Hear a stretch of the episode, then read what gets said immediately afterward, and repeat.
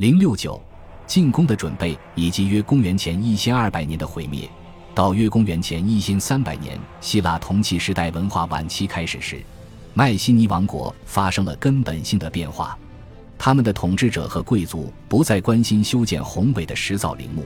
事实上，几乎没有任何证据证明具有前几个世纪风格的墓葬得以延续。梯林斯和皮洛斯的宫殿，也许还有迈锡尼和底比斯的宫殿。早早就形成了他们的最终形制。公元前十三世纪，在主要中心和其他地方的建筑资源大部分被转用于防御工事。在迈锡尼和梯林斯，城墙得到了加固和扩建，并在地下修建了通往外部水源地的通道。雅典卫城也采取了类似措施，在那里通过可观的地下工程，确保了对水源的获取。在维奥蒂亚北部。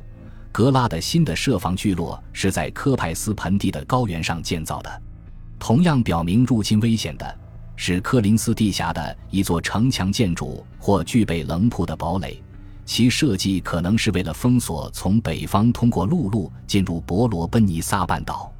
这一点和其他证据表明，人们普遍害怕受到攻击，甚至认真做好了受长期围攻的大量准备工作。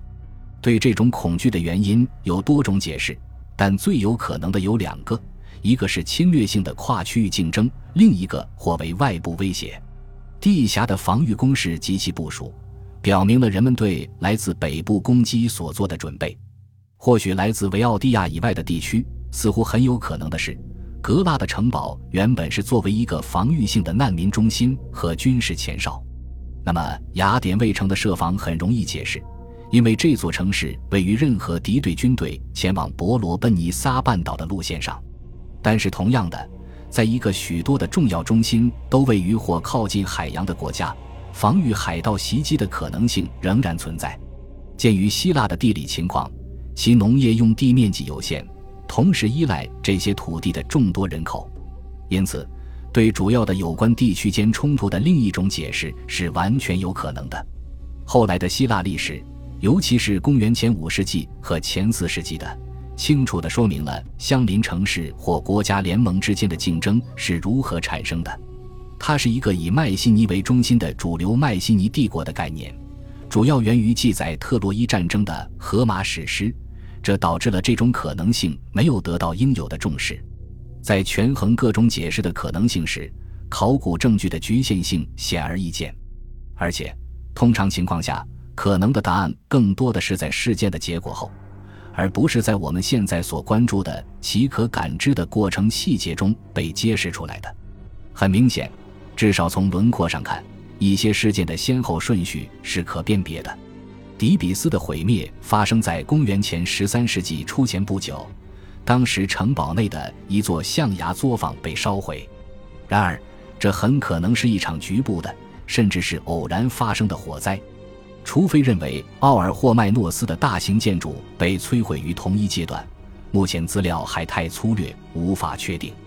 但是，蓄意用火摧毁皮洛斯及其宫殿的行为是明确的，当然也具有重大意义。这一事件，依我之见，发生在公元前十三世纪初。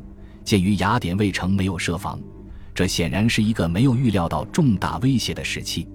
如果这一年代是正确的，它极有可能促使其他主要中心开始认真对待他们自己的防护，并加强其防御工事。攻击的结果后来在迈锡尼可以看到，那里城堡外的建筑也被摧毁，附近的聚落亦然，包括齐高利斯和贝尔巴蒂。这通常可能发生在大约中世纪或稍晚一些，虽然可能不太精确。进一步加强和扩大迈锡尼的防御工事。可能会使其壁垒内的某些文化活动撤出，这可视为一种正常反应。正如我们所看到的，其他地方也进行了类似准备工作，特别是在梯林斯。尽管采取了大量而精心的防御，但这些保护措施不足以应对约公元前十三世纪末突然出现的重大威胁。麦西尼、梯林斯以及阿戈里德半岛登德拉的堡垒都被夷为平地并烧毁。然而，破坏绝不限于该地区，在其他地方，伯罗奔尼撒半岛、斯巴达附近以及尼科利亚，类似灾难的证据都很明显。在更远的地方，迪比斯和维奥蒂亚的格拉城堡等中心也被摧毁。再往北，塞萨利的伊尔科斯聚落也遭受了破坏。这些事件是否大致同属一个时期，可能仍然是不确定的。考古证据的局限性，基本上是这一阶段的陶器，表明当时的统一性不如以前，留下了至少四分之一个世纪的时间空白。